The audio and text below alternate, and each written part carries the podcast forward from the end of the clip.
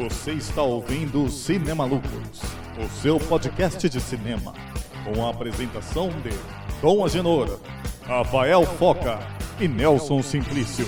Eu vou fazer uma oferta irrecusável. Não esqueça de nos seguir no Spotify e nas nossas redes sociais Cinema Lucros, no Instagram e Facebook. Versão brasileira Herbert Richards.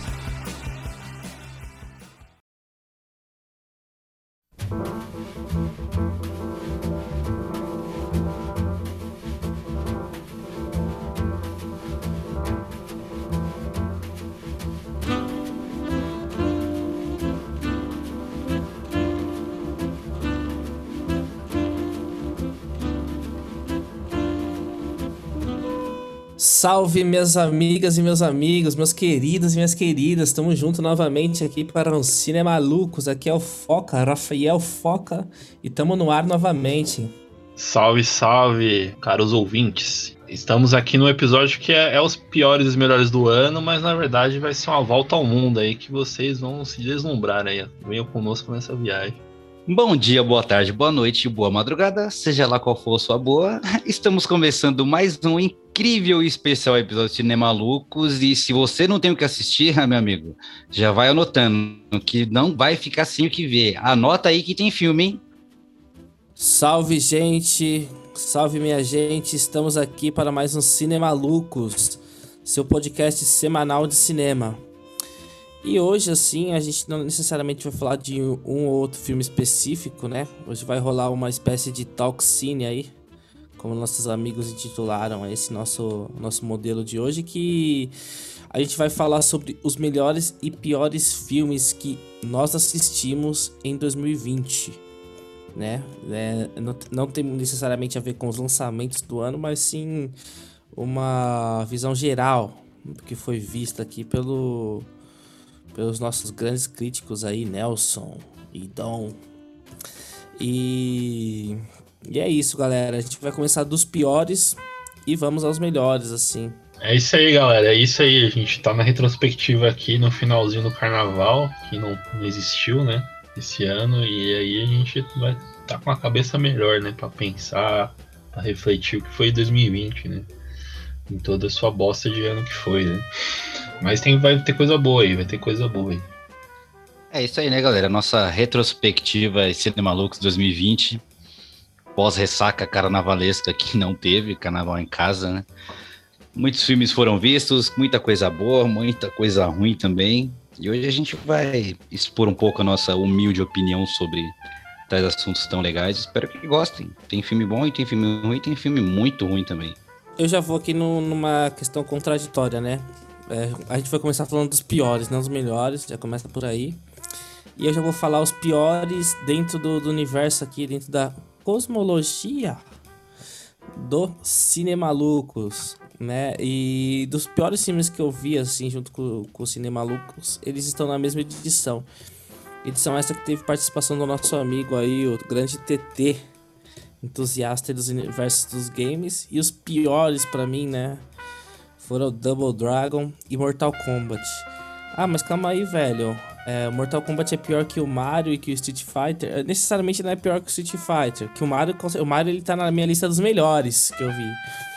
Agora, é, na, na, na, no caso do Mortal Kombat, veja, eu fui numa expectativa, né? Numa grande expectativa sobre esse filme. Porra, Mortal Kombat, a memória que eu tinha sobre ele era de ser um bom filme, assim, quando eu via na minha longínqua é, juventude, né? E ali me diverti bastante, tinha uma ótima impressão, uma ótima lembrança desse filme. E ao revê-lo, assim, fiquei extremamente chateado, cabisbaixo. É, realmente, assim, toda a euforia que eu tinha com esse filme, ela foi por água abaixo ali naquele momento, né? Em qual fui confrontado aí com a, com a realidade do que é esse filme aí. Objection, objection. Deu, é, não tem... É. Que é isso, cara, meu, você tá divorciado da realidade. Como pode um filme né? que... O filme que tem aquela trilha, só a trilha sonora, você assiste aquele filme de olho fechado, dá pra ver o filme de olho fechado tenho, que o filme é bom. CD, eu tenho CD até hoje do Atman, né, do filme do Zack Snyder, que é uma trilha, mas o filme é indigesto. Aí você vê a trilha do filme é linda. É verdade que você falou, mas é, é tipo assim, se for pra, pra, por trilha, eu fecho o olho e vou escutando. Aí, é, Nem precisa agora- assistir, né?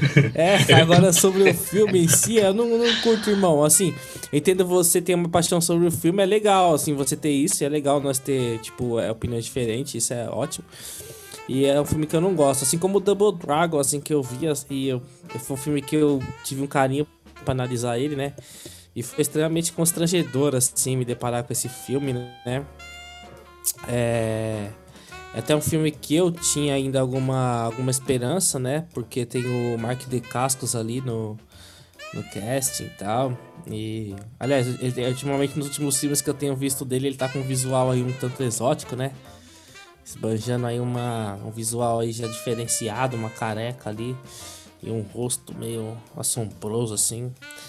É, que lembra o prefeito de São Paulo um pouco, assim, tipo aquela seriedade e tal, intocada. É, que, eu, que eu pude notar nesse filme, né? Ó, isso aqui não foi. Ó, você está me interpretando mal aí, cara. O cara comparou o Mac de Casca com o Bruno Covas. Com. Mário Co com Bruno Covas, mano. Ah, então só já pegando, já pegando esse gancho aí que o Foca já levantou a bola, eu vou dar a cortada. Que também foi um dessa das versões que a gente fez do Cinema Loucos, cara, que era um filme que eu tinha um carinho tão grande, mas tão grande. Era um filme que eu até tinha comentado com vocês que durante a minha infância e adolescência, eu assistia ele todos os dias da minha vida durante muito tempo. Eu amava aquele filme e também é um dos que era melhor ter visto de olho fechado, porque quando eu abri o olho, meus olhos quase sangraram de tão ruim que esse filme é que foi Space Jam. Rapaz, como foi difícil. E o pior é aquela, é você assistir com amor no coração, mas vendo que o filme envelheceu muito mal e É. que talvez assim, você não tinha um conhecimento tão apurado na época, por isso ele agradava, mas cara, como o filme envelheceu mal, como o filme é mal feito, coitado do, do Michael Jordan tendo que atuar. Não, ele, como um ator, é um ótimo jogador de basquete. Porque ele ficava perdido em vários momentos, não sabia para onde olhar, ele olhava para um lado, o Pernambuco estava em outro, não se encaixava o, o personagem no mundo humano, era a proporção, uma hora ele era muito pequeno, tem uma hora que eles enfrentam um cachorro lá e, e, e ele é do tamanho do cachorro, e volta pro mundo real, ele é do tamanho de humano. E o filme todo é uma- é uma bagunça. E chega a ser uma vergonha, né? Porque nesse mesmo episódio aí a gente reviu o Roger Rabbit, né? Então, tipo. E o, e, o, e o Osmose Jones, né? Aí, tipo, isso evidenciou mesmo a mediocridade do, do Space Sim. Jam, né? Não dava nem pra dar desculpa que na época é animação, porque, meu, tem- tinha filme da época, filme mais antigo ainda, que eram obras-primas. Era um filme muito mais feito com personagem ainda talvez menos desconhecido que Looney Tunes, que Looney Tunes todo mundo conhecia Looney Tunes, né, cara? E foi, meu, nossa senhora, uma decepção, uma decepção esse Space Jam. É, nessa seara aí de péssimas lembranças do cinema malucos, né? Eu, eu não tenho tantas péssimas lembranças, eu tava pensando assim, né? Mas eu quero só deixar meu, meu desagrado aqui. Um filme que tem boas ideias, assim, mas infelizmente não é, não é o ápice do, desse grande ator que é o Van Damme, que é o Time Cop, né? Acho que o filme tem, tem, tem cenas memoráveis ali do, da bunda do Van Damme, da viagem no tempo que ba- bagunça sua cara. Mas é um filme assim meio. O Van Damme já teve seu se, auge se ali. o que é, se o que é memorável pra você no filme é a bunda do Van Damme, então quer dizer que o filme mesmo é, Ah, cara, acho é que a única coisa. A única coisa boa que tem nesse filme é a bunda dele, que sempre dá um jeito de, né? Ou ele, ele dá o espacate coisa e mostra comum, a bunda né? dele. É, ele uma abriu o coisa espacate e mostra a comum, é, bunda. tem que ter no filme do Van Damme, é a marca registrada dele. E nesse filme consegue. E também o legal é o mullets que ele tem nesse filme, né, cara? Que é um mullets muito ali, muito bonito. Mas um sinal de mau gosto desse filme, né? Mas outro filme que eu queria lembrar aqui, que é um filme que ele marca a história dos filmes malucos, né? Que é Corra que os Tomates Assassinos Vêm Aí, né? Que é um filme Nossa que é, um- é uma, é uma batalha do, do Foca, né? Pela inserção desse filme na história dos filmes malucos, né? Que no fim foi um- uma grande história de, de erros, né? É, o pau, sem, o pau sem falso, né? Tipo, ele é o precursor ali da, do, do, dos Todo Mundo em Pânico e companhia. Só que é um precursor daqueles que. Tá ligado, né? É um É filme um- mal feito, velho. É, é um filme que ele, mano. Assim, que ele foi. Ele, ele, ele tem uma intenção, né? Toda uma intenção e de vir com, essa, com as ideias do Mel Brooks ali, que tava desenvolvendo esse filme paródia, né? E, e o que acontece ali é algo mesmo é chocante, né? Chocante. Realmente, assim, é péssimo, horrível. Agora eu queria perguntar, né? Eu já vou levantar essa bola, que, que a, a parte do cinema malucos, né? O que, que vocês viram de ruim esse ano, né? Eu já vou levantar uma bola de três filmes aqui que, que foi, infelizmente eu vi na Mostra de São Paulo, né? Que é um Neon Através do Oceano, do, um filme filipino aí do Matthew Victor Pastor, um filme justamente chato. Justamente é um filme gostoso para dormir, assim. Que bom, hein? Tarja preta pra insônia, né? E olha que tem filmes bons para dormir, assim, tipo, filmes bons para dormir que são bons, tipo, os filmes do, do mestre, né? Mestre Tar Cristo, mas esse daqui, esse aqui não dá, não. É, o Verlust, né, do Hermes Smith Filho, também é um filme que é um filme horrível, assim. Eu lembro do filme que era só tipo uma crise de uma família rica branca, né? Que eu acho que é quase todos os filmes brasileiros, né? Acho que... só, que aí tem, só que tem uma pegada artística ali, né? Tem, um, tem uma pegada fantasiosa que é muito chato. O cinema agora... brasileiro está, em, está na UTI, né? Mas eu quero falar desse filme aqui, que é o Agora é o E Agora o Quê? Do, do Jean-Claude Bernardet e do Rubens Heward. Que ele é um grande exemplar da comédia voluntária brasileira, assim, porque ele é um filme sobre o Vladimir Safatli tentando entender o que, que deu errado na esquerda em 2018. e o filme, tipo, tem toda uma pegada meio, tipo, Safatli, assim, questionando, trocando ideia com, com, com o povo, né, com as pessoas numa feira.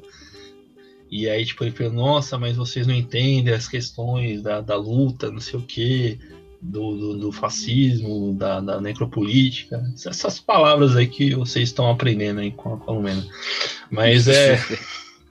Mas eu acho esse filme que ele, ele tenta ter uma coisa meio tipo, vamos ser uma autocrítica da esquerda, assim, tipo, uma autocrítica, assim, vamos pensar o que, que tá dando de errado. Só que ele é muito engraçado, assim, porque ele, na verdade, tem essa autocrítica em si já é engraçada. Tem uma cena, a cena, a cena para mim é uma das cenas mais engraçadas da história do cinema brasileiro, que é o final do filme. O Vladimir Safato ele vai, vai numa reunião assim de, de do Lincoln Perix, né, que é um cineasta ali periférico assim muito forte. E aí o Safato toma umas porradas assim, né? E ele, o Safato não, mas vocês têm que entender que os militares aí estão no poder, não sei o que. Cara, ah, mas a gente, pô, a gente lida com PM todo dia, tio. O que você tá falando aí?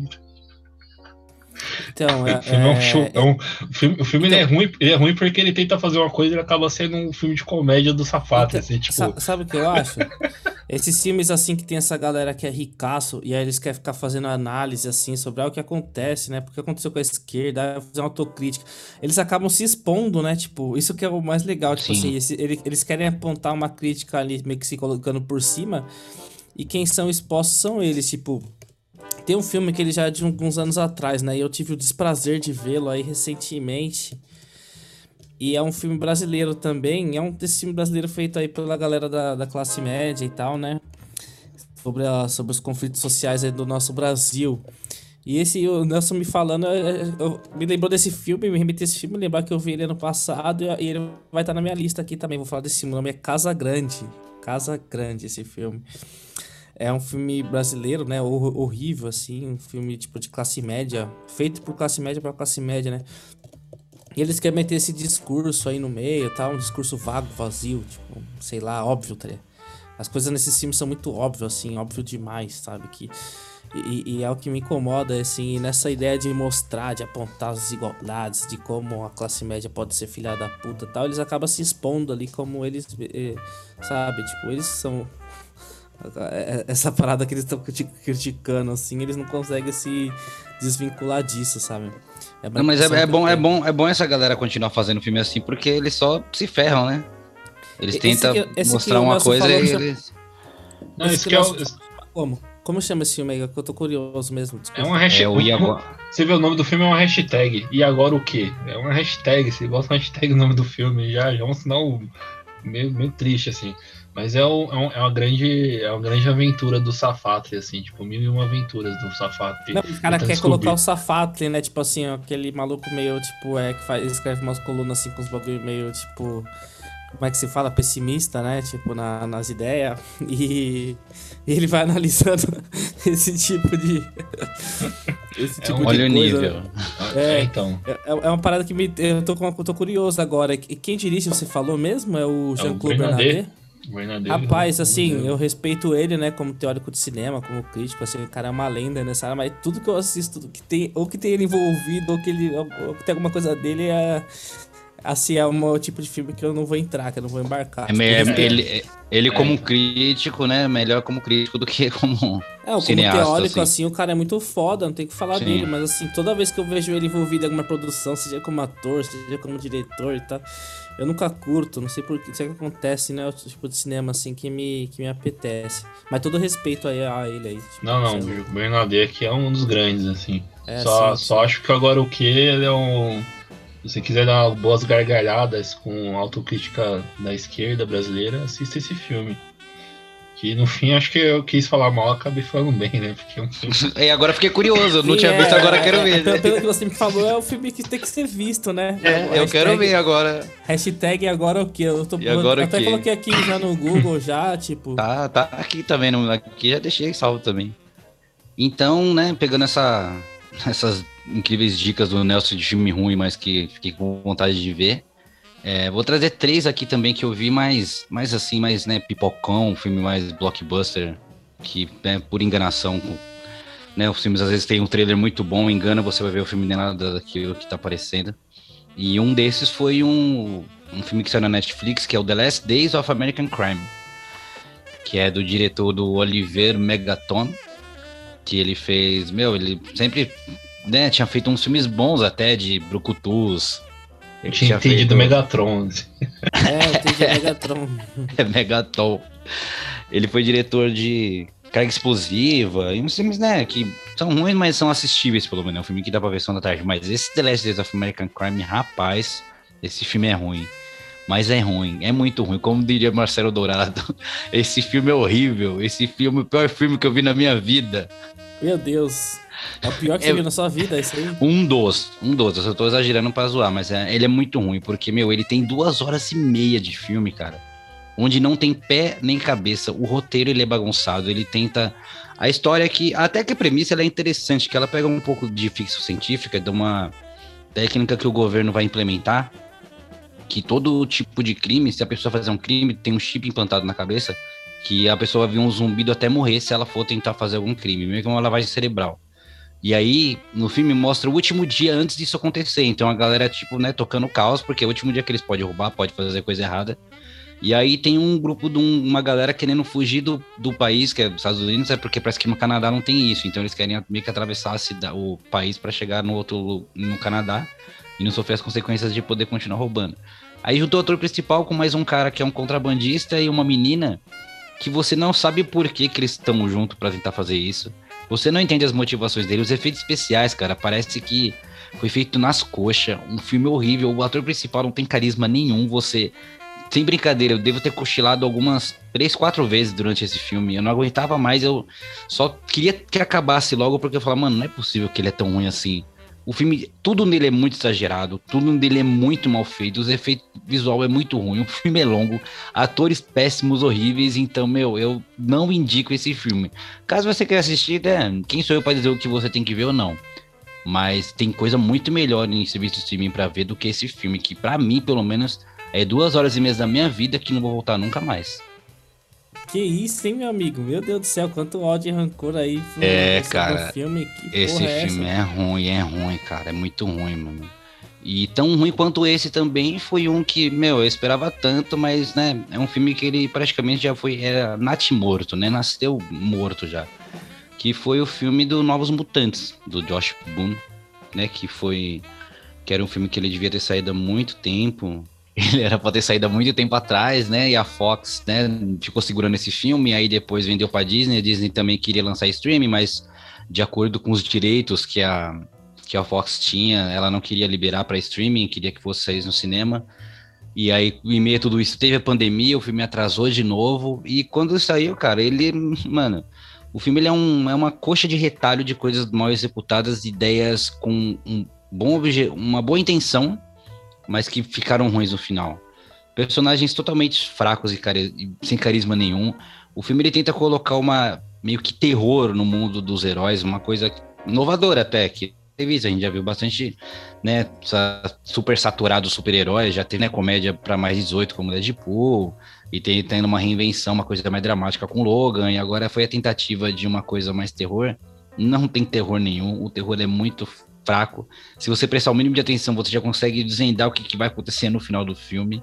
E quando acontece, você, tipo, ah, beleza, só acaba logo, tá ligado? Porque é muita decepção. Era uma ideia bem, bem. A ideia era legal porque mostrar que nem todo mutante tem controle 100% do poder e pode ter problema com isso, mas fez de um jeito que ficou ridículo, um romance ridículo, um filme ridículo, e tudo é ridículo nesse filme. Esse filme é tipo a caminhada do São Paulo no Brasileirão 2020.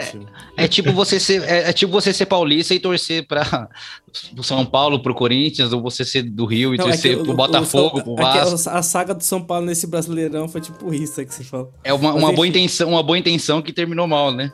Não, só queria comentar que não é o primeiro Agora eu lembrei, né? O Agenor falando, assim, o Dom falando, eu lembrei que, na verdade, não é o primeiro filme de terror de mutantes, né? Porque tem aquele filme.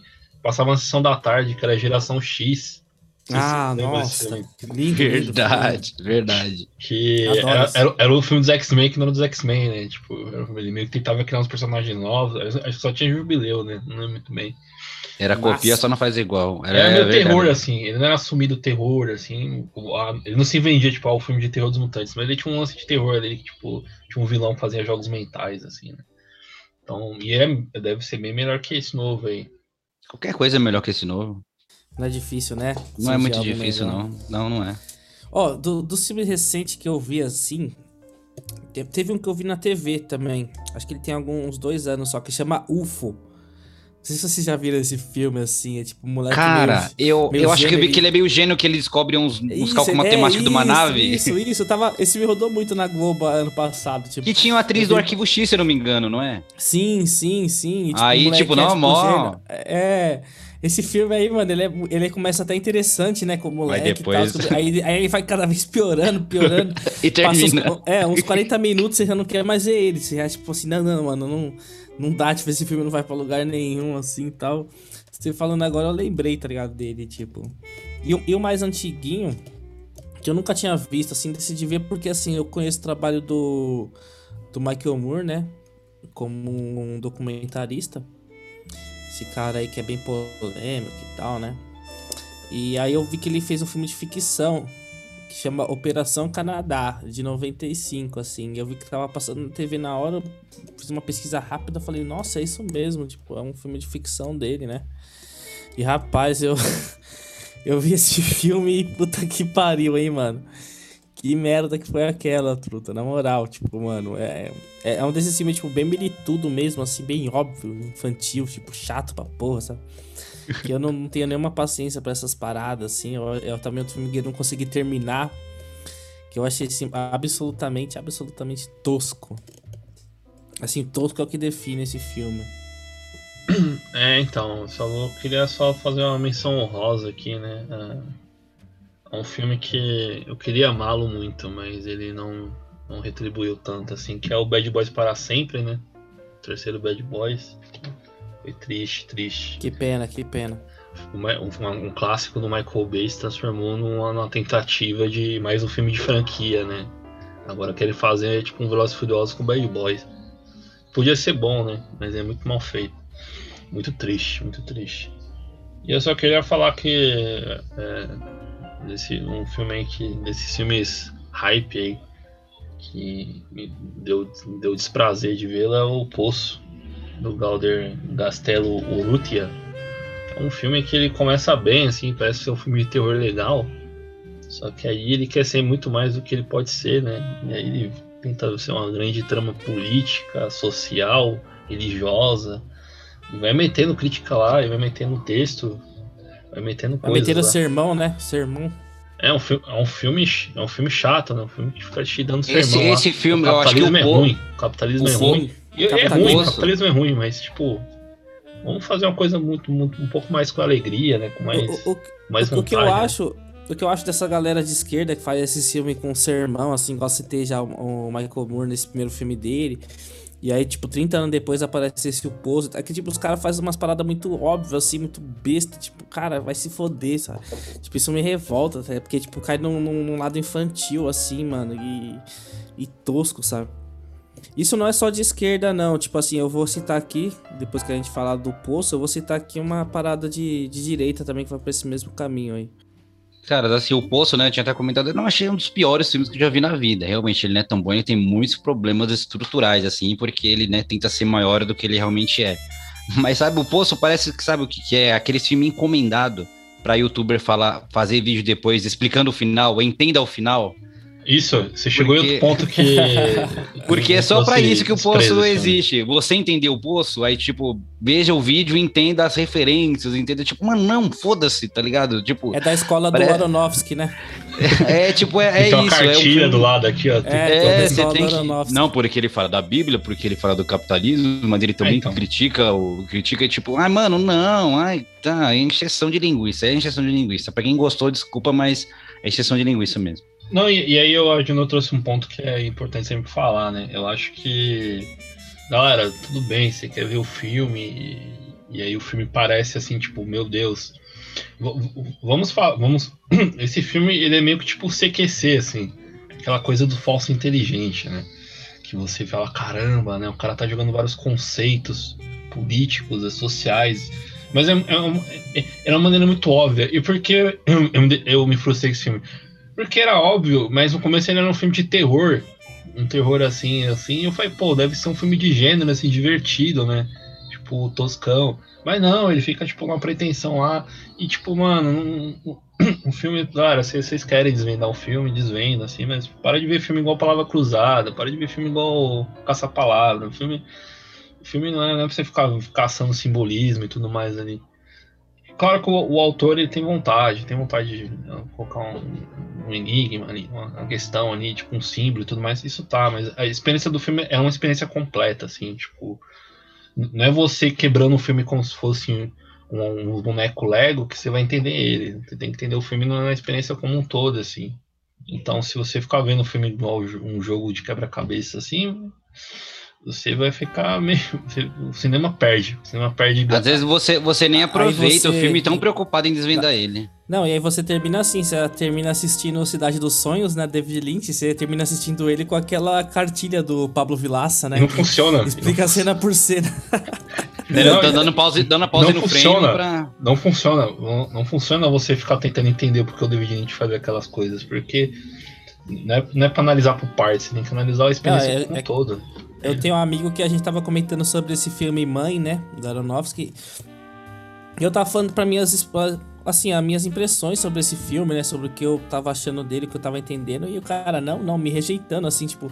Não, não, esse filme é a história do mundo. O Paulo falou assim, não, tá bom, mas tipo, calma, eu tô falando da minha experiência aqui, né, com o filme, da minha...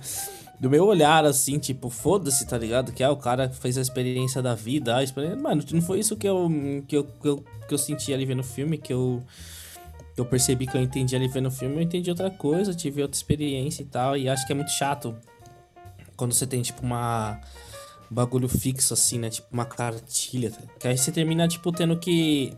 Eu já vi isso, tipo assim, a pessoa faz um filme e depois tem que fazer uma live lá, explicando cena por cena, mano, do que aconteceu no filme, tipo, mano, calma, sabe, pra mim, não, mano, são coisas que não se encaixam, que não faz sentido pra mim nenhum, tipo, mano, você fez um filme pra ninguém entender que você tem que ficar fazendo uma live? Não, tipo, cara, não é assim. tá? O filme ele é livre, é tipo aberto pra interpretações e Isso aí que você tá falando, Foca, é muito verdade mesmo. E o legal do Mãe, do Aronofsky, foi que depois eu vi ele dando uma entrevista, que aí ele explicando qual que era a intenção dele. Mas ele disse que, e- mesmo ele falando, ele nem ele tem a verdade absoluta sobre o filme que ele fez. Porque Isso. cada pessoa interpreta de uma maneira. Porque ele fala, Sim, quando eu termino um filme e eu jogo ele, né, pra arte, ela é jogada, cada pessoa tem uma interpretação. Eu tive a minha quando eu fiz, mas nem, nem a minha é a real de todas. Eu tive Exato. uma ideia, mas cada pessoa pode ver o filme de uma perspectiva diferente e entender de uma maneira diferente. O, o próprio Lynch, né, ele nunca explica os filmes dele, tipo, isso aí já é algo que você sabe, que é pra você guardar. Tipo assim, o Lynch, ele não explica os filmes dele, sabe? Aí, tipo, o Pablo Vilaça vai lá e explica, né? Mas, tipo, é... Ele, ele mesmo não, não, não- não- Sabe, ele nem fala sobre isso. E o Lynch não explica por, por- não é porque "N- não sou arrogante vou fazer coisas que ninguém é pra entender. Ele explica porque tipo pra- pra ele a experiência não, não é não é nesse lugar de quero fazer um filme quebra-cabeça. Não, ele, ele, faz, ele segue o fluxo da mente dele e ele espera que você, quando assista o filme, você vá numa experiência também. Você É. descobre o seu. seu- Você, você desenvolve a sua, sua, sua ideia sobre aquilo que É. sabe? Tipo, Mas é isso, tá? acho que a gente. Eu, eu tenho tem mais, um eu tenho uma aí. menção honrosa aqui, né? Porque eu fiquei batendo assim no- no- nos meus diretores aí, né? Nos meus diretores que são meus amigos aí no mesmo na mesma linha ideológica que eu, né? E aí alguém pode estar escutando isso e falando, nossa, mas esse cara é o maior, é reaça. Longe disso, hein, galera? Longe disso, não me levem a mal, não me compreendam mal. Tipo, inclusive vou falar aqui de um cara que eu acho que ele tem o maior potencial, assim. Eu acho ele um bom diretor, um bom roteirista, mas é um cara que acaba se perdendo, assim, num reacionarismo imbecil dentro da obra dele, né? Porque depois de tanto tempo, assim, eu fui adiando isso, eu tenho um amigo Renan que me encheu a porra do meu saco pra eu falar sobre o Zahler, né? Eu assisti, aliás, os filmes do Zahler. Que é esse cineasta aí, é, americano, que produz os filmes lá em Dallas, né? Numa produtora de Dallas. E, mano, eu poderia falar de todos os filmes dele, mas vou dar aqui um exemplo do confronto no, no Pavilhão 99, que é o segundo filme dele, que eu realmente vi ano passado, né? Os dois últimos. O primeiro eu já tinha visto alguns an- anos antes e acho. Assim, é um, é um filme que tem esse potencial, mas acaba se perdendo aí num reacionarismo. Não, só queria falar que eu assisti ano passado o Raço da Maldade do Kurt Russell, do Zalen. É um filme. É um filme que eu, que eu, eu acho que o Zalen ele tem. Ele, da mesma forma que a gente tava comentando sobre o Safatre no filme do Bernadette, acho que o Zalen tem essa coisa assim de. Ele vai fazer um filme sobre o conservador americano, assim. Tipo, é um sonho, assim. O filme é um sonho do conservadorismo americano. Mas acaba vendo uma coisa meio piada, assim, né? Eu acho que o pavilhão é muito mais, mas o, o, o Maldade tem uma coisa meio, meio toscona, assim, né? Tipo, uns índios, de- índios são tipo uns demônios, assim, né? Tipo, é um bagulho assim, você fala, caralho, esse cara fez esse filme nessa década. Sim, mano, então é, tipo, é- esse e o Pavilhão 99, né? Tipo, o Pavilhão 99 vocês me contaram que tipo, tem um fórum nazista que esse filme tem a nota, tipo, 10.10, assim, de estrela, assim. A nota mais alta, assim, do, do- pe- pelos neonazis, assim, tipo, é um filme idolatrado por essa galera e não é pra menos, né? Porque o. O Zahler, ele tem é muito essa coisa nele, assim, de. Como o Nelson disse, né? O sonho americano e tal, tipo assim, a. A, a princesinha branca é raptada por uma minoria. No, no caso do primeiro filme dele, é os índios, essa minoria. E nesse, no Pavilhão 99, são os latinos, né? Um grupo de um grupo mexicano, se eu não me engano. E, mano, é tão tosco que aí o cara, né, o branco americano, ele vai atrás da mulher dele contra essa minoria, né? No, no filme Confronto no Pavilhão 99, é tipo, é, é um bom exemplo de um filme bom, que eu acho bom, assim. Tem um potencial, na verdade, pra ser bom, né? O filme tá, tem um roteiro bom, assim, é, a direção boa. Só que ele se perde nas ideias reacionárias, assim, do cara, né? Tipo, é um filme que tem potencial, mas o cara mete umas paradas nada a ver, assim, no meio do filme. Tipo, essa coisa do, do todo cara latino no filme, seu filho da puta, maldoso, sabe? Tipo, sem caráter nenhum e tal. E aí, no meio do bagulho, ele mete. ele mete umas ideias anti-abortista. E o cara que é o abortista, ele ainda. Pasmem, é um cara asiático. Tipo assim, é outra minoria, tá ligado? E o cara cruel, assim, ameaçando abortar, abortar a mulher dele, tipo, sabe, mano?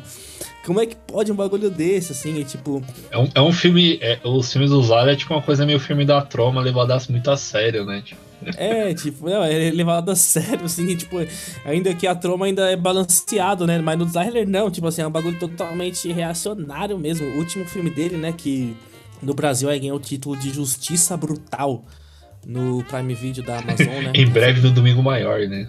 É, tipo, tem, tem esse, esse nome, Justiça Brutal, muito Domingo Maior, né? Tipo. E tem, ainda tem uma figura aí, né, carimbada no Domingo Maior, né, protagonizando, que é o Mel Gibson. E esse filme é um filme bom, assim, dele é o, é o melhor, assim, que eu, que eu acho até agora. E, e- Mas esse filme ele tem uma das piores cenas que eu vi na minha vida, assim, tipo. Que é a filha branca, né, do, do Mel Gibson, tá voltando da escola. E ela, de repente, é, é acuada, assim, por um jovem negro, né? Que do nada ele vai lá e, tipo, aborta ela e tal, ele tá de bike. E a maneira que essa cena é filmada, tipo, o, o, o, o moleque, o menor, ele, ele, ele taca um, um refrigerante em cima dela sem motivo nenhum. Tipo, sem motivo nenhum, ela só tá andando e ele, tipo, valentão, vai lá e taca uma, um refrigerante em cima dela, tipo. E a forma que isso é filmado, é, tipo, de, demonizando, assim, o menino, assim, sabe? Tipo, demonizando ali o, o jovem negro, né? Tipo, da periférica e tal, e que ele indo pra cima da jovem menina, assim, e agredindo ela e deixando ela com medo de ver naquela vizinhança cheia de minorias, tá ligado? E é uma parada bem triste, porque o filme ele tava caminhando, assim, pra uma ideia legal e ele se perde ali de uma forma que você, tipo, chega a ser constrangedor, sabe? E eu vejo até o potencial nesse cara, nesse diretor, mas, mano, ele, sabe, tipo, ele não, não consegue fazer um filme sem deixar o, o filme se contaminar com, com essas ideias imbecis aí que, que, que ele traz. E, e, é isso, galera. Acho que com essa mensagem é, do, do, do, do, grande. Né, tome cuidado com, com, com o que vocês vão fazendo aí, né? Tipo, temos que exemplos de filmes que eles apontam para um lado vai para o outro às vezes é engraçado e às vezes é, é, é triste para nossos olhos e ouvidos, né? Agora a gente vai passar agora para os melhores do ano, né? 2000, agora a gente vai dar uma animada nesse papo aí, a energia lá em cima, né? Agora a gente vai, vai dar uma rejuvenescida, né? Depois de tanta tristeza.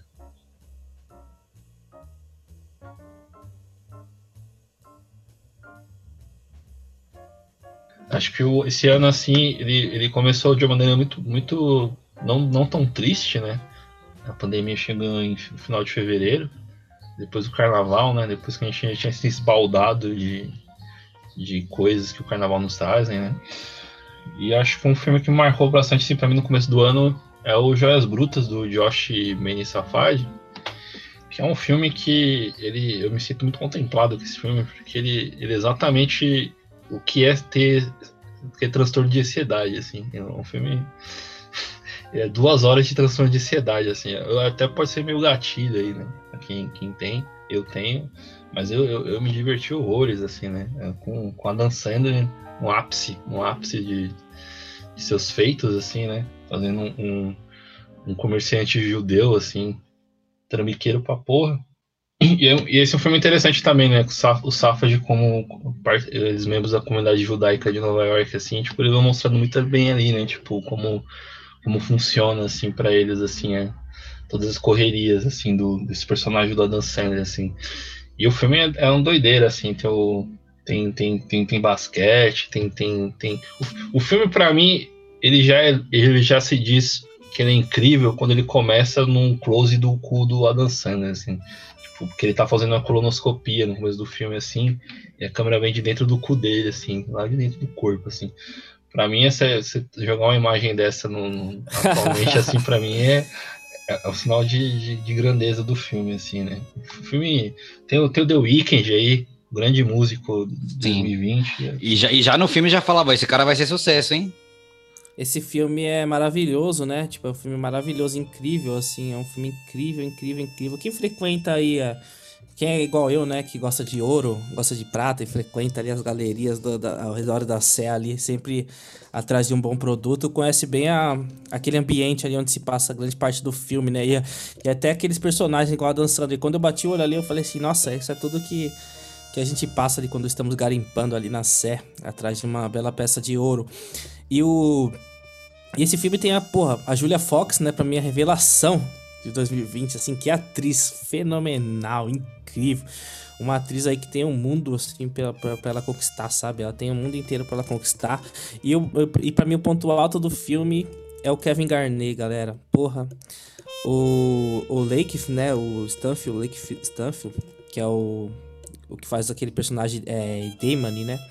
Também tá, tá muito bem no filme, mas o Kevin Garnett ali atuando, porra, impressionante, caralho, muito foda, assim, bagulho nostálgico, né? Pra quem acompanhou aquele. aquele time do. do Celtics, né? Que tinha o Paul Pierce e o Kevin Garnett ali no auge. Isso é um pouco depois do auge, né? Com ele já mais decadente e tal, e rola toda uma trama, assim. Ele tá muito bom no filme. As partes, ele realmente participa da trama, assim, não é uma só uma participação especial, não. A trama gira em volta, assim, de, dessa, dessa figura, dessa super estrela aí do, do basquete. E eu achei, tipo, surpreendente para mim também. É um, foi um dos grandes filmes que eu vi. E assim, é bem o que é cinema, né? Eu acho que que os irmãos safadinhos eles estão aí trazendo uma, trazendo aí o cinema pra cima, assim, é um, pra mim são os, os diretores, assim, que eu mais tenho expectativa pros próximos trabalhos. Não, só, né, pra finalizar o Joias Brutas, que, cara, que filme, assim, como o Nelson falou mesmo, se você tem, tem ansiedade, cara, é, é um show de gatilho, mas se você focar, você consegue ver, porque, assim, é, é, é confusão, é como aquela chamada do Sessão da Tarde, é uma confusão atrás da outra.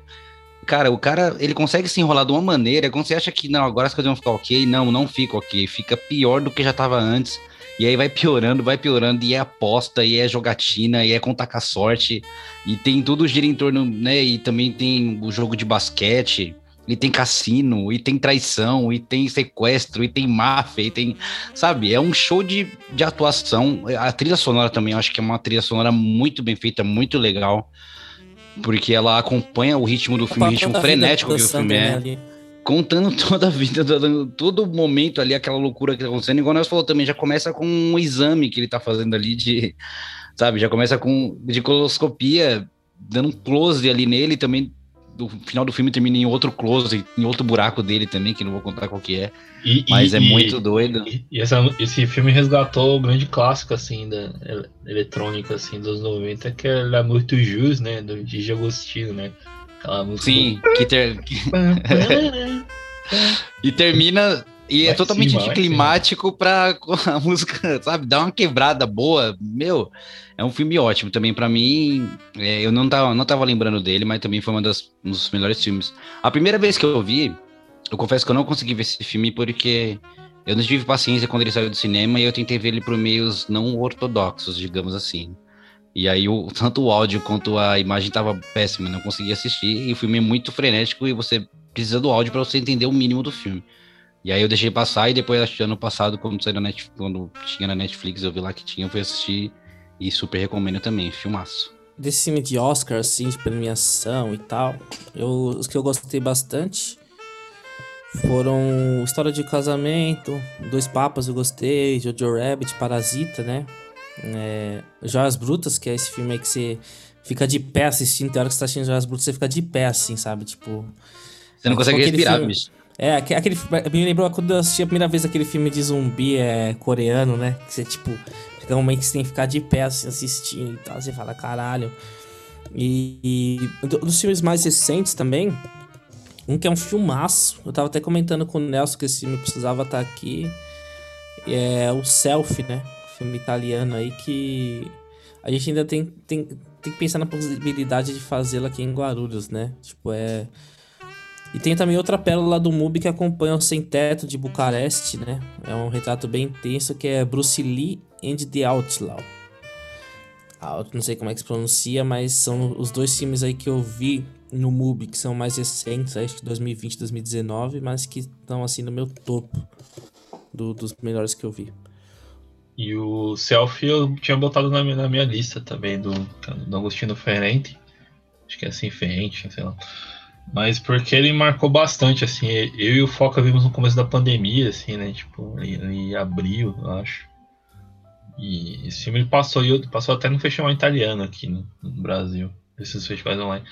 Ele é um filme assim, que eu, tipo, se ele, se ele pintar algum lugar, a galera assiste esse filme assim. Ele, ele é um filme, a história de dois garotos de vamos dizer, tipo, de, um, de um, um, bairro que a gente pode muito comparar com a periferia brasileira, assim, lá na Itália. E eles, eles passaram por uma perda de um, de um conhecido recente ali. E esse filme vai mostrando o cotidiano deles, assim, que é muito parecido com, com a revoada nossa, assim, tipo, é muito parecido, assim, tipo, só falta. Tá, até, até brinquei com foca na época, só faltou alguém. Só faltou um Nargas lá, tipo. Porque os, é, tem sinuquinha, camiseta de time de várzea, os caras dando, os cara dando jet de moto. Tem tudo assim no filme. Assim, Encontros que, na barbearia, né? Encontros Sim. na barbearia. É, o, filme, é, esse... o filme podia ser feito de lá no Pimenta, qualquer Sim, tipo, qualquer é, é, um filme, é um filme que podia ser feito assim no bairro periférico de Guarulhos. E é impressionante, né? Como você acha, tipo, que, ah, porra, se passa na Itália isso, e você vê que, que Nápoles, se passa em Nápoles, né? Nápoles. E é um lugar que, sim, pelo menos a parte da periferia tem muita, muito, tem muita coisa a ver, assim, com até mesmo a feição dos personagens, assim, sabe? É, o, o, Bruce Lee and The Outlaw, né, que mostra, tipo, também a, a vida do, é focado mais nas questões de droga, assim, você vê jovens ali, tipo, de 10, 8 anos, assim, se criando na rua e consumindo droga pra caramba e tal. E nisso a história gira em torno de um cara que chama, o apelido dele é Bruce Lee, ele é tipo uma lenda dos moradores de rua, assim, de Bucareste, né? E aí, em muitos momentos, a gente vê também essa semelhança, né? Na, na, nas histórias, assim, com, com o que se passa aqui no Brasil. Mas aí, aí também acho que Romênia já é um país que tem a, uma pincha, assim, de lugar mais pobre, né? Agora o selfie ele choca mesmo porque, porra, é na Itália, cara, sabe? Você tem essa visão romantizada, assim, sobre a Itália e de repente você, você se depara com aquilo, né? Que a gente vê no, no filme. Mas é, tipo, 10-10. Sim, e o filme se chama Selfie Justamente porque acho que é a grande sacada dele, assim, que quem, quem filma a história é os, os dois protagonistas, assim, né, mostrando o cotidiano deles ali no documentário, assim. É um bagulho que, tipo, mano, quem aquela coisa, né? Quebrada é qualquer, quebrada é quebrada em qualquer lugar, assim. Então, tipo, até na Itália, o bagulho, tipo, mano, ele fala, pô. A, a música do tô Racionais, em casa, né? né? Tô em casa. a música do Racionais, que tem aquele, naquele álbum do Survivor no Inferno, que o Ed Rock canta, é periferia, é periferia, em qualquer lugar. É tipo isso. até, na, até na Itália, rapaz, não, né? Porque é que a gente não é acostumado a ver também esse lado, né? Tipo, igual você falou, pensa em Itália, você pensa, né, né filme de máfia, filme né, nos grandes centros de, de Roma, de tudo isso mais. E, cara, a quebrada é, só muda o nome, porque acho que é basicamente quebrada é quebrada em qualquer lugar, mano. E tem em todo sim, lugar sim. também. As pessoas acham que é porque na Europa, é Europa não tem quebrada. Mano, eu acho que tem quebrada. É, eu, eu, vi uns filmes franceses também que tem, tipo, filmados em favela e tal. Fiquei chocado, assim. Nesse, nesse ano que eu tive contato com, com isso, tipo vi bastante filme europeu e assim, vários filmes é, euro, é, franceses, assim, tipo, se passando em favela, mas favela mesmo, igual daqui, assim, barraco mesmo, você fala, cara, onde a maioria que vive lá é árabe e, e português, né, segundo, segundo os filmes que eu vi. E é bem chocante isso, tipo, você, você, é algo que você não espera, né? Mas então, mano, eu vou voltar um pouco ao passado aqui, é, porque eu virei o ano assistindo muito sem Benny, né? Eu tava nessa de ver os filmes dele, que eu nunca tinha feito uma maratona assim. Eu comecei com A Negra D, que é um filmaço, e a partir disso eu fui vendo praticamente todos, né? E meus preferidos dele eu vi no começo do ano passado, é Emitai o nome, um filme muito bom, e principalmente um que chama Cedo, com C, C-E-2-D-O, que é a história de uma vila ali, uma aldeia senegalesa, né? E que ela é alvo de colonizadores tanto do Islão quanto da Europa, né? Numa mesma época, tipo, Senegal tem, teve esse confronto assim direto entre o, o Islão que, que, que desceu ali de Marrocos, né? para Senegal e, e, e, no conflito com, com, os colonizadores franceses ali que vinham, né, junto com a igreja. E é um filme grandioso também, assim, um dos melhores que eu vi na minha vida e para mim o melhor dele. E eu acho que esse filme tem no YouTube também, galera. Caras, eu eu tô lembrando aqui de um filme que eu vi na, na Amazon Prime. É o, o nome do filme é, é que eu esqueci o nome. É o Som do Silêncio, é o Sound of Metal. Que é com a, a história. Eu lembro que esse, esse filme ele é um filme que ele conta a história de um, de um músico, um baterista, né? Que ele perdeu, que ele perde a audição e lembrou muito de um filme que eu vi, que é o um filme de 2005, que é Ritmo Acelerado, que conta a história de um DJ que perdeu a audição também e o que, que ele faz para ele poder continuar tocando, né? E no caso nesse filme aqui é um baterista que ele começa a ter alguns problemas de audição e só que ele não cuida disso e continua tocando sem proteção e ele é baterista de uma banda de heavy metal, então o som é bem estourado, bem estridente. E a banda dele é só ele e a namorada dele. E aí ele começa a perder a audição aos poucos, chega um momento que ele fica surdo totalmente. E ele meio que não aceita isso, o fato dele ser surdo. E só que aí a família dele consegue colocar ele num retiro para pessoas que perderam a audição, para elas, né, é, um, é como se fosse um um acampamento, né, para ele começar a aprender a ler a linguagem de sinais e tudo mais. E ele no começo ele é muito, ele não aceita a, a condição, a situação dele. Ele não quer aprender, ele acha que ele ainda pode voltar a ouvir, que é só uma coisa temporária. E é, a, o legal desse filme é, é, o, é o nível de realidade que passa. Ele é um filme muito sonoro, porque assim, nos, nos, momentos que ele perde a audição, o som do filme ele vai ficando mais baixo também. E quando tá no ponto de vista dele, a gente não escuta o que ele não escuta também. Isso é muito louco, sabe? O, a, a, não ter som no lugar onde tá todo mundo conversando e você não poder ouvir ninguém falando. Então, meio que você cria muita empatia por ele. Você se coloca no lugar dele, tipo, eu me coloquei no lugar. Falei, meu, o que eu faria, né? Se perdesse. Acho que deve ser horrível perder qualquer um dos sentidos, mas o filme ele consegue retratar muito uma pessoa que perdeu e ele passa por todos os estágios, né? De, de uma pessoa quando ela passa por algum uma perca, né? Primeiro ele, ele reluta muito sobre aquilo, depois ele acha que é temporário, que vai voltar. E aí até ele conseguir aceitar aquilo demora, demora, demora muito. E ele começa a conviver com o pessoal daquela, daquela comunidade. E, mas mesmo assim ele não consegue esquecer o mundo que eles tinham lá fora, né? Ele começa a viver uma outra vida. E o filme cons consegue colocar nessa perspectiva a vida que ele levava, né? Que era de sexo, drogas e rock and roll agora. Ele, a vida dele né, tá mudando, ele tá agora convivendo com pessoas que têm uma deficiência e agora ele tem também. E como ele tem a aprender a conviver com isso. E ele, ele mostra de uma maneira não assim de dó, sabe? Mas uma coisa tipo, meu, a vida ensina através de algum jeito, seja por amor, seja pela dor. E ele termina aprendendo realmente sentido de o que que ele, o que que é valioso para ele realmente e coisa que ele tava deixando de lado e agora ele tá começando a aprender mais agora. Então, cara, é um filme excelente. Eu acho que ainda tem na Prime Video é Sound of Metal, o som do silêncio, é muito bom. É, eu ouvi falar desse filme aí, velho. O pessoal falou bem dele. Eu tava querendo ver que tem o Risa Média, né? Esse ator é muito bom. É, com o Risa Média, é, esse muito cara. bom. é Ele é aquela- daquele filme The Night Off, né? Aquela É, série. aquela Nossa, série The Night. Off é incrível, é incrível, eu adoro essa série. Muito bom, esse cara é muito bom mesmo, mano. Gente, filme brasileiro, o melhor do ano que eu vi. O Nelson já sabe qual que é. Casa de Antiguidades do JP Miranda Maria. Pra mim é um grande filme aí que vai ser falado aí pelos próximos tempos. E, e é isso, assim. Assistam esse filme. É, o caso de Antiguidades é um filme muito bom, assim, né? Então, botando pitanga aí, acho que. Acho que um grande, um grande rosto assim, do cinema brasileiro, brasileiro assim, um grande, grande ator, assim, né? E fala de. a gente até, ele até tava comentando, né? Tem, o filme tem, tem muito essa coisa do, do fantasma do, do, do neonazismo no Brasil, né? Mas Outro, outro filme que eu acho, outro- aproveitando o foco, eu queria citar um filme brasileiro que, é- que eu acho que foi um grande filme assim para mim. E a gente também vai comentar por muito tempo dele, que é o Sertânia, do Geraldo Sarno. O Geraldo Sarno é é um cineasta e sociólogo, ele fez um, um clássico assim do cinema documentarista brasileiro, que é o Viramundo. Que eu quero um filme sobre a, a realidade dos imigrantes nordestinos em São Paulo. Esse filme que é um filme incrível, assim.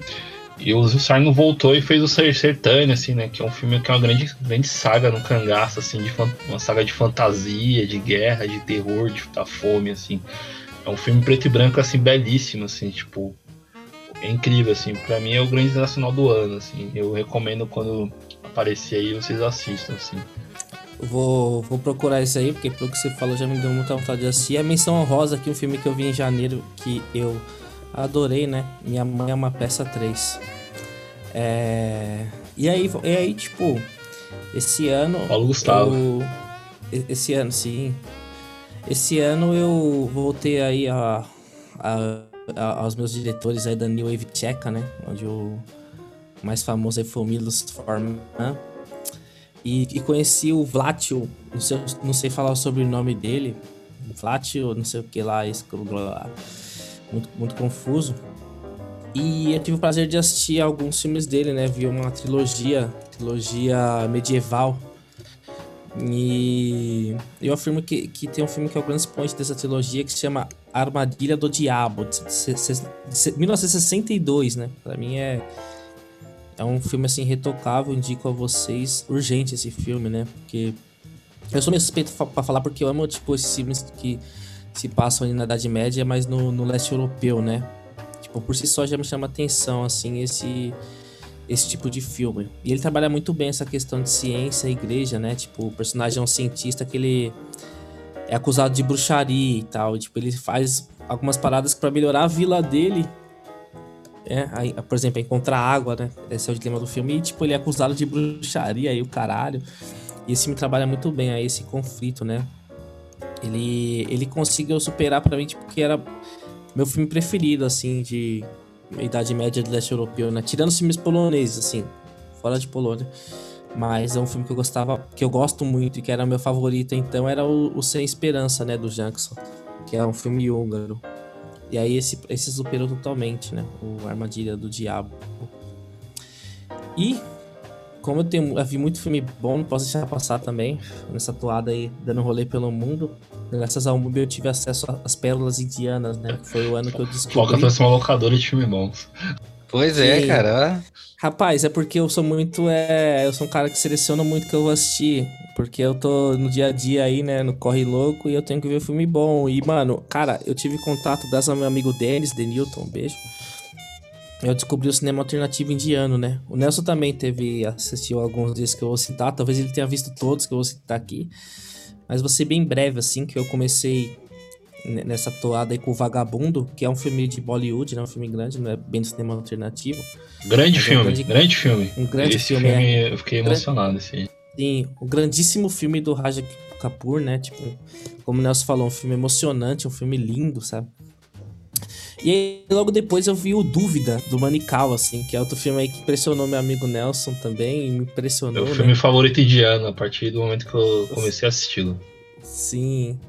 É o filme preferido do meu amigo, assim, e é um dos meus preferidos também, é um filme de 73, é um, é um filme va- valioso, sabe? Explodiu minha mente, que é, é um filme onde você tem contato com contos urbanos, ali, contos orais, né? Tipo, geracionais e contados de uma maneira que me remeteu um pouco ao- até ao Pasolini, né? Da fase da trilogia da vida.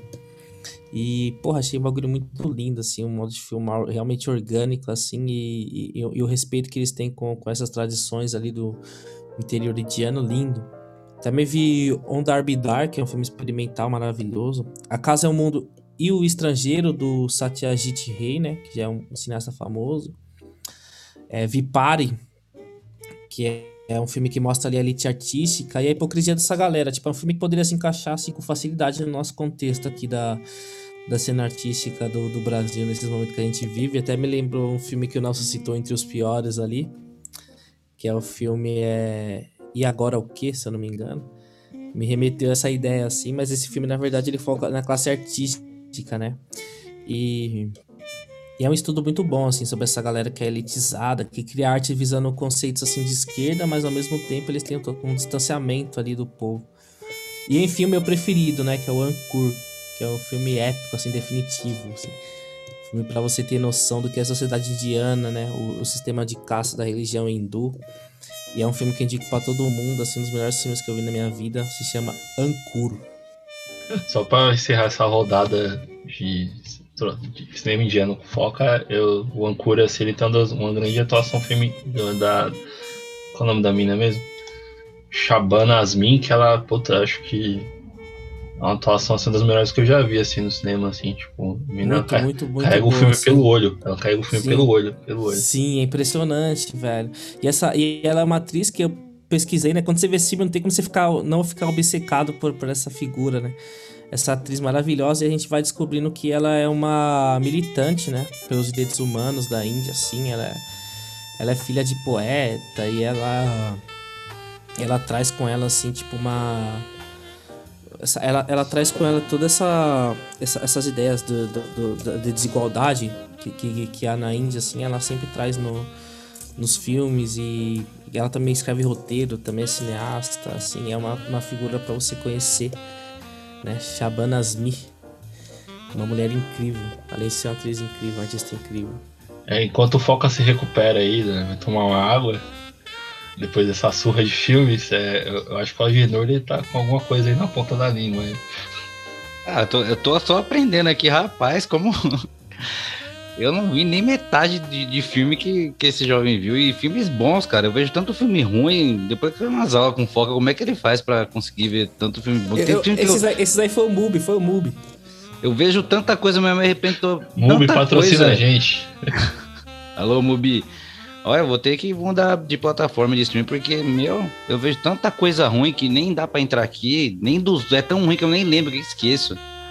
Mas, né, dos que eu vi, só duas menções honrosas aqui também pra gente finalizar. Tem um filme muito bom, que é um filme sul-coreano, é, que se chama A Ligação, que é The Call, o nome em inglês, que é do diretor Chung Hyun Lee.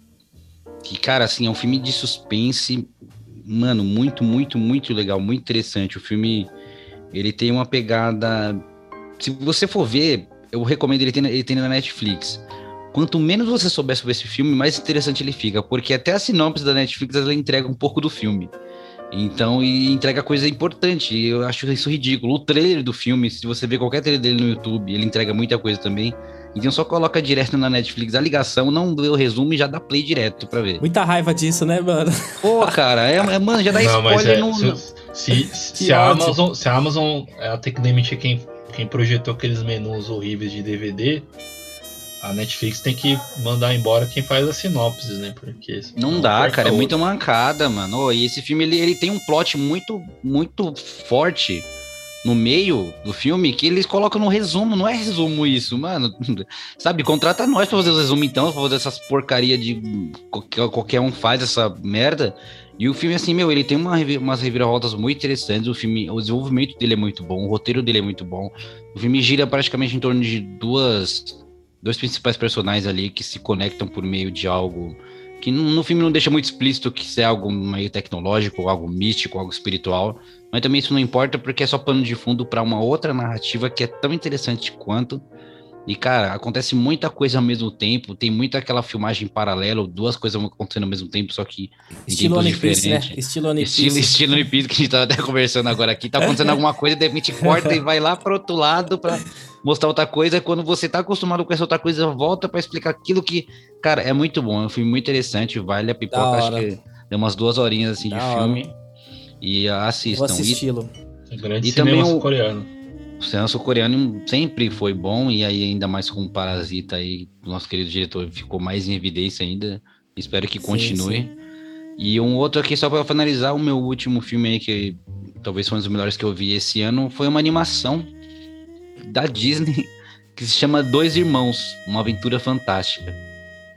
Muita gente ouvi, muita gente reclamando desse filme, falando que esse filme é ruim, que é uma das piores coisas que a Disney já fez. E... Eu gostei bastante desse, mano. Gostei muito, assim, é um filme e, cara, lindo, assim, sobre ele, irmãos, ele, assim. Ele é um filme lindo, cara. Ele é um filme sobre irmãos e, assim, é um filme da, sabe, a magia também em decadência naquele mundo. Eles tentam, realmente o irmão mais velho tenta resgatar, ensinar pro irmão mais novo como que aquilo funciona. E tem aquele lance deles não terem, não conviver com, muito com o pai, porque o pai morreu quando eles eram novos, né? E a mãe se vira nos 30 para ser mãe e pai ao mesmo tempo, para cuidar dos filhos. E eles, conforme vai passando o filme, ele segue né, muito essa estrutura da jornada do herói, que eles estão tranquilos ali, de repente recebem uma missão para chegar num ponto X e tem que passar por altas aventuras para chegar até lá, mas o legal é como que eles vão chegando e como que cada irmão vai descobrindo um tipo de poder para usar para conseguir chegar no final do objetivo e quando chega no final, o final realmente mostra que não é tão importante. O mais importante realmente, o tesouro era o mapa e não o tesouro em si. Era o que eles estavam procurando. Principalmente o irmão mais novo, ele descobre que ele já tinha basicamente tudo aquilo que ele procurava, ele só não estava olhando na direção certa. E o legal desse filme é que ele mostra assim, o abandono parental, digamos assim, mas não é proposital, não é um pai que abandonou, foi porque o pai morreu. E onde muitas famílias acontecem, às vezes o irmão mais velho cuida do irmão mais novo porque devido que não, a família não tem condições de criar. E esse irmão mais velho funciona como um mentor para ele. Mas os dois estão aprendendo alguma coisa diferente. E assim, meu, me pegou muito. Eu tenho muita carga emocional e pessoal por causa desse filme também. Então, assim, se você tem irmão, tem irmã, e cara, se ver esse filme, não tem como você não se emocionar. É um filme ele, é, ele é lindo. Muito ele visualmente bonito. é lindo também, trilha sonora bonita e tudo nesse filme é uma maravilha, para ver com a família, para ver sozinha, para ver de qualquer maneira é muito bom. Muito, eu gostei muito desse filme também. Esse do Soul, né? Mas não sei se o Soul entra no ano passado, assim, entra nesse. Entra, é um entra, na, entra naquela. Mas o Soul é. Ele, é um, dois filmes que tem um final muito parecido, assim, nessa coisa de você aprender a Sim, sim. Só lutar por si, mas tem, tem, tem a questão de ceder, ceder, ceder para que outra pessoa também cresça, né? Eu acho que o ato do irmão lá, não vou falar qual é, mas tem um, questão de altruísmo assim muito bonito. Muito bonito mesmo. Eu vou entrar aqui num, numa passagem rápida aqui, mas é o Foca foi para a Índia, né? Eu fui para outros cantos do, do continente asiático aqui. Só vou citar passagem aqui. Eu queria comentar o Nômade, só citar o Nômade aqui do Patrick Tan Patrick Tan é um cineasta ali do novo cinema Hong Kong. O cara, ele foi o mentor de Wong Kar Wai. esse Nômade é uma doideira, é uma porra louquice, assim, é um filme sobre a juventude perdida de Hong Kong. Então o filme vai para todos os lugares possíveis, ele começa com uma comédia romântica, e no final ele tem uma luta de samurai com, com, com uma soldada do exército imperialista japonês. Filme é uma doideira linda, assim, maravilhosa. Meu amigo, no PV você vai ter que me falar onde você conseguiu achar esse filme, viu? Eu vou te cobrar Métodos isso. não porque eu ortodoxos. É, então, métodos não porque eu procurei ali nas minhas fontes e ficou difícil. Ah, então, tava difícil. Você vai ter que me passar a indicação aí. Eu vou citar o Manila, nas Garras do Leão, um filme Ah, filipino, nossa. do Lino esse Broca. filme- Esse filme Nossa. é outro filme que traz o Brasil, Meu assim, Deus. né? Essa sim, coisa da realidade sim. dura, Cara. cruel, assim. É um filme, assim, Lino Broca é impressionante. mestre. assim. Um filme impressionante, assim, sobre é, sonhos perdidos na, numa, numa grande metrópole de merda, assim. Tô só anotando aqui o filme que vocês estão falando. Mano, esse filme é incrível, incrível, incrível, mano. Manira nas garras um filme... do leão, né? filme com consciência operária, consciência trabalhista. É, outro filme que eu quero citar lindo. que pra mim é, é- é uma das maiores homenagens já feitas ao cinema, que é o Plano, Plano Sequência dos Mortos, do Shinichiro Ueda. É um filme japonês sobre um filme de zumbi, e eu não posso falar mais nada, mas... Se você, É, não, não fale muito, esse filme não nada. pode, é. Mas esse filme é, Sim. é uma homenagem pra quem assiste cinema, pra quem faz cinema, pra quem ama cinema. Assista esse filme, Qual que é o nome do filme? Qual que é o nome? Plano Sequência dos Mortos. Assista esse filme Esse, esse, e é, se sim. surpreenda e ame o cinema mais uma vez, assim. Você vai sair, tipo, Rapaz, meu Deus, isso que. Isso, Esse é, esse que é um filme de ver impressionante, sim, é impressionante. Esse filme assim, é genial, é uma coisa linda. E Nelson, eu, eu te perguntar uma coisa, cara. O- É, Wuhan, né? Essa cidade aí que esteve aí no epicentro do mundo aí em 2020, tra- traz também pra gente uma obra-prima do neo-noir chinês, né? Um filme que me impactou muito e aposto que impactou você também, que é o Lago do Ganso Selvagem, essa obra-prima. Que eu não ouvi em do cinema 2020. asiático. Esse aí eu vi em 2021. Mas eu, eu, eu assino embaixo, assim, tipo, um dos grandes filmes do ano passado, assim. Filme. Um mergulho, assim, na, na China, assim. Na China, na chuva ali, que, meu Deus, hein, é um filme de- incrível, assim. Esteticamente ele é perfeito, assim. Perfeito, lindo, que- coisa, coisa linda. Eu queria citar, pra terminar a viagem no Código Asiático, dois filmes que eu acho que dialogam muito com a pandemia, e acho por isso que bateram forte comigo. Que é o Cairo, que também é conhecido como Pussy. Pussy, Nossa, acho, Pussy. demais, demais. Kiyoshi Kurosawa. Ele é um filme de terror sobre pessoas solitárias, assim, numa cidade fantasma, assim, em Tóquio. E ele fala muito sobre essa coisa da, da, tipo, da, da tecnologia que, que começa a se tornar viva e ao mesmo, tempo as pessoas com o uso da tecnologia começam a se tornar fantasmas, assim, na cidade. Elas começam a desaparecer, assim. É uma coisa que pra mim marcou bastante, assim, porque eu fiquei muito associando a tá na pandemia no começo, né? Isolamento social, o uso excessivo de, de redes, né? Das redes. E o Adeus Dragonin, do Tsai Ming-liang, filme taiwanês, que eu acho pra mim também é outro filme que quem é, quem é cinéfilo vai gostar também, porque é uma despedida de um cinema. Filme, ele é o último. O, tinha esse cinema lá em Taiwan, o Tsai queria filmar ele antes de fechar. E então ele, ele faz uma homenagem pra esse cinema que, ele, que, ele, que era muito querido pra ele, assim. E esse filme ele vai filmando, assim, dentro do cinema, os corredores, as poltronas, as sessões. E você meio que, tipo, você emerge ali. Se você sente sa- saudade de ir na sala de cinema e você ainda não se aventurou nesse mundo atual agora, assista esse filme, assim, você vai sentir. Você vai sentir a sensação de estar dentro de um cinema, assim, tipo. Ah, ativa muito memórias, assim. filme. E, eu, e pra mim foi muito melancólico, assim, porque foi um momento que eu tava muito, com muita saudade de ver filmes. E eu só queria agora, só pra fechar, fechar a finaleira, acho que dois filmes, dois melhores filmes que eu vi do ano passado, que eu não poderia não citá-los. O primeiro é o Waves, do Trey Edward Shirts. Ele já tinha feito alguns filmes que tem na Netflix, que é o Krishna, acho. Krisha e o No Cair da Noite. O Waves é assim, tipo, a obra-prima dele. O filme, melhor para mim, ele é, um, ele é uma mixtape em forma de cinema, assim, tipo, essa coisa, sabe, de montar playlist no Spotify, montar sua playlist de músicas, assim, de diferentes Sei, sensações, sei. Tentando contar uma história.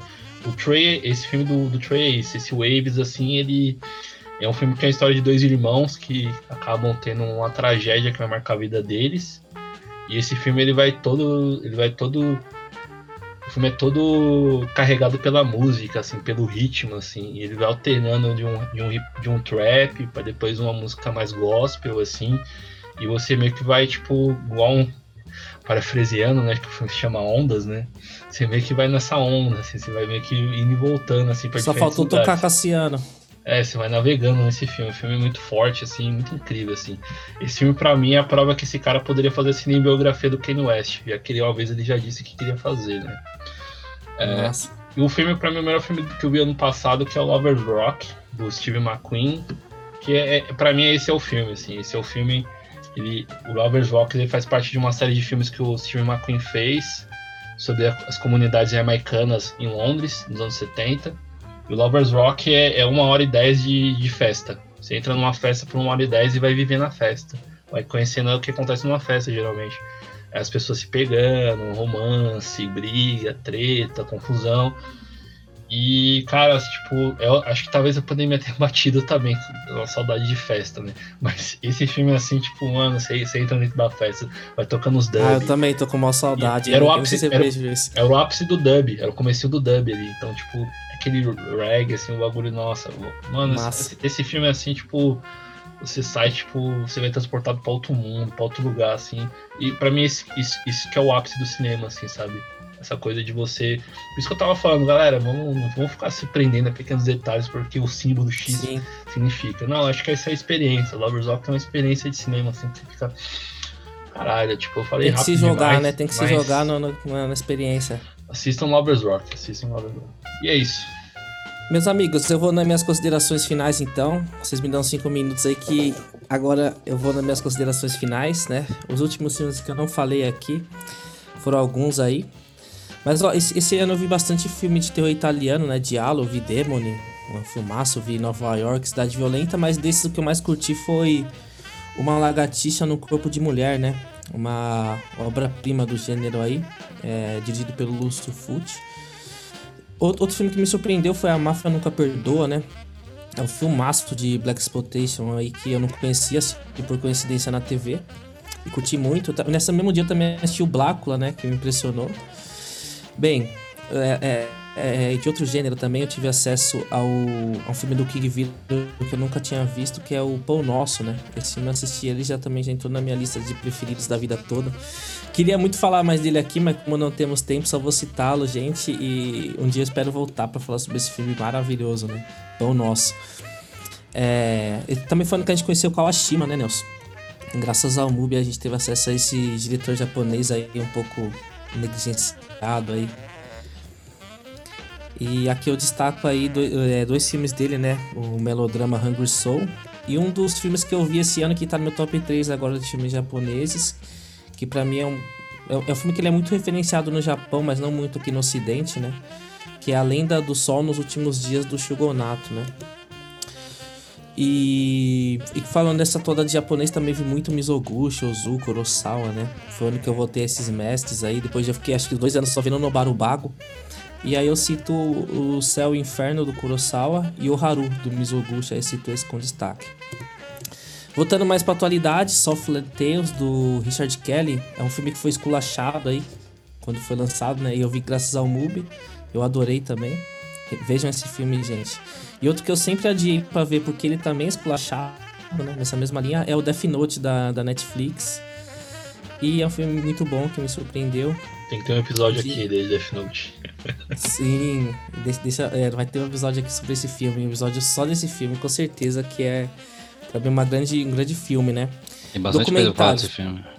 Tem muita coisa pra falar desse filme, né? A gente, a gente Tem. tem que destrinchar esse filme, abrir ele. Cê- É. Pausando, pausando os frames e explicando. Isso, frame a frame, mano. Frame tem que ter frame. especial, é. Tem que ter Frame especial, assim, da gente Vamos fazer assistindo uma esse live filme. na Twitch. É, ao É. vivo, uma live assistindo esse filme e comentando em tempo real. Ó, pra não estender mais, hein? É, é, documentário que eu vi do Luiz Malê.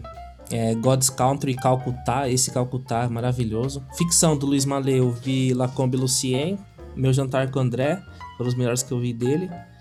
É, do Resni eu vi Meu Tio da América, gostei bastante.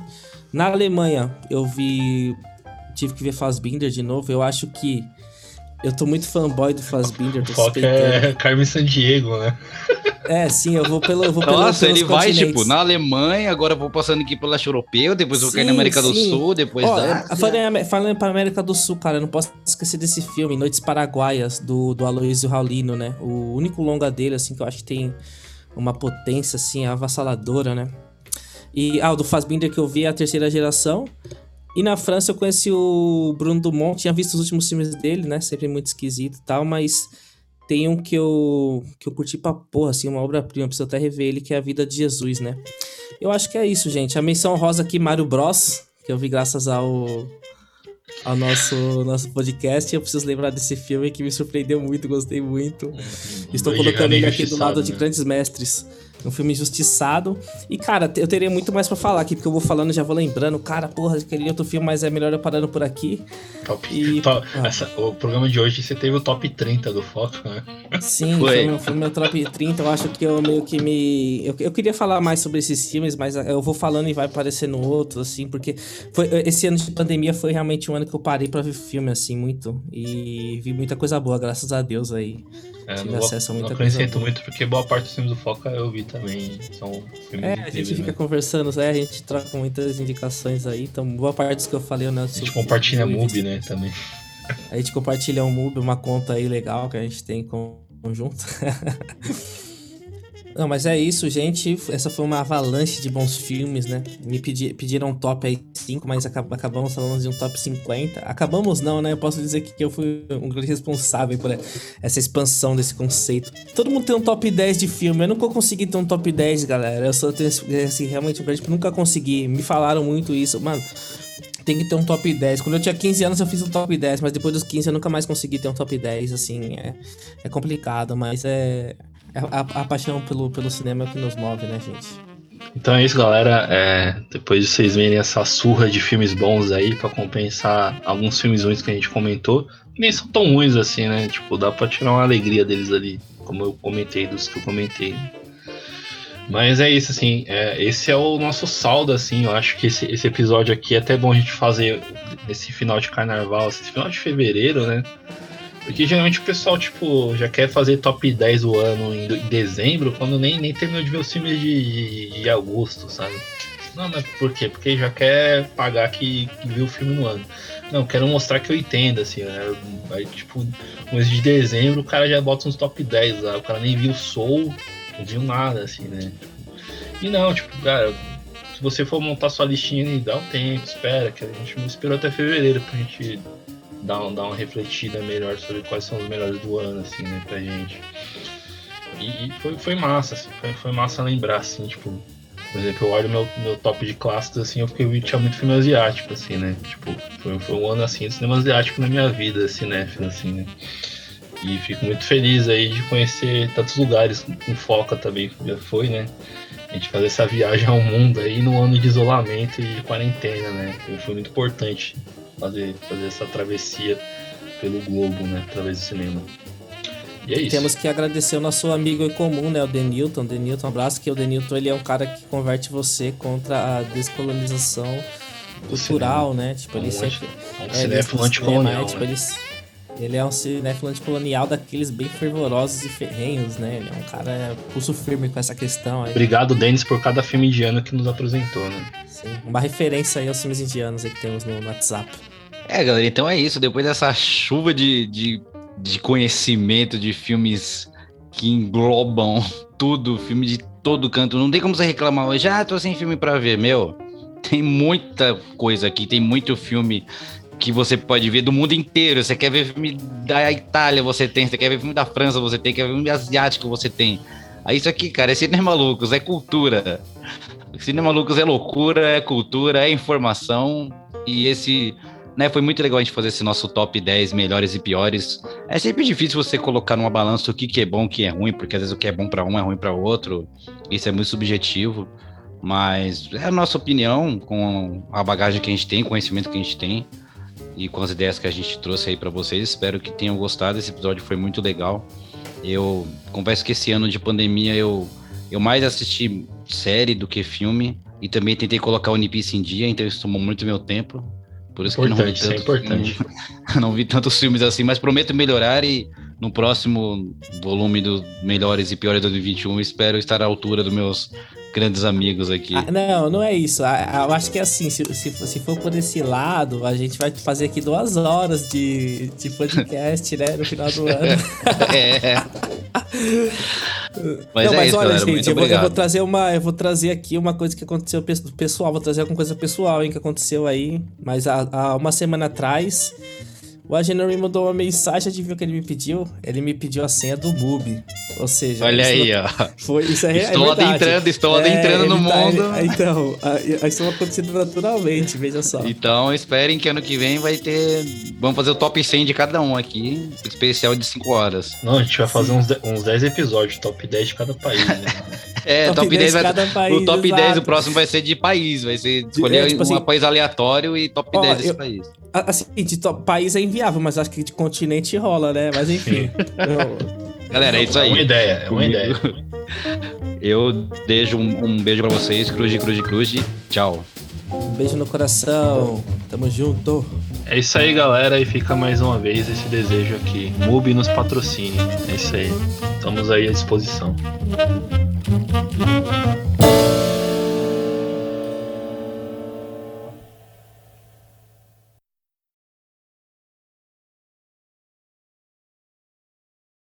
Hashtag Mui patrocina Cinema Lux.